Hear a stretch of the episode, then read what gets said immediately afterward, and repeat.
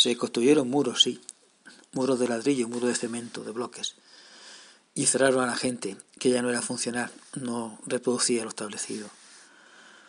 A veces los muros eran, aparte de físicos, eléctricos, y se aplicó el electroshock a muchas personas. Yo tengo, por desgracia, recuerdos familiares de eso.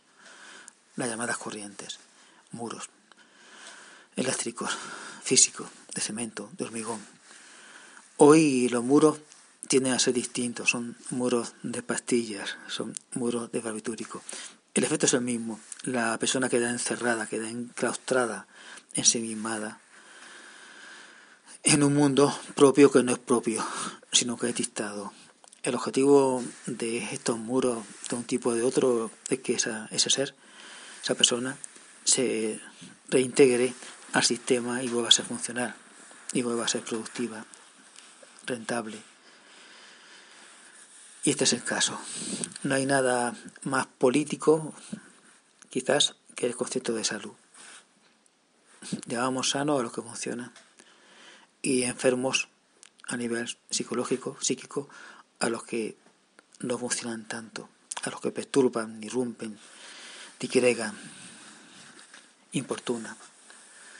Ahí llega la medicina psiquiátrica y psicológica para neutralizarlo y en todo caso reinstalarlo de forma violenta, agresiva al orden establecido. Nada más político que el concepto de salud psíquica. Yo termino este breve comentario con un elogio romántico, idealista, infundado de todos los locos que en el mundo han sido, de todos los enfermos que no se quisieron curar, de todos los perturbados que no pararon de perturbar,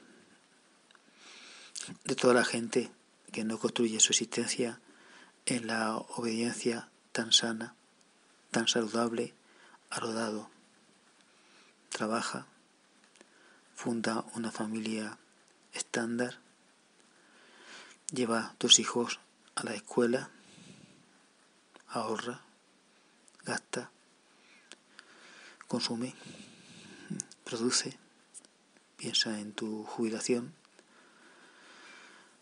preocúpate de, de tu muerte, de los gastos de tu entierro y fin de la historia.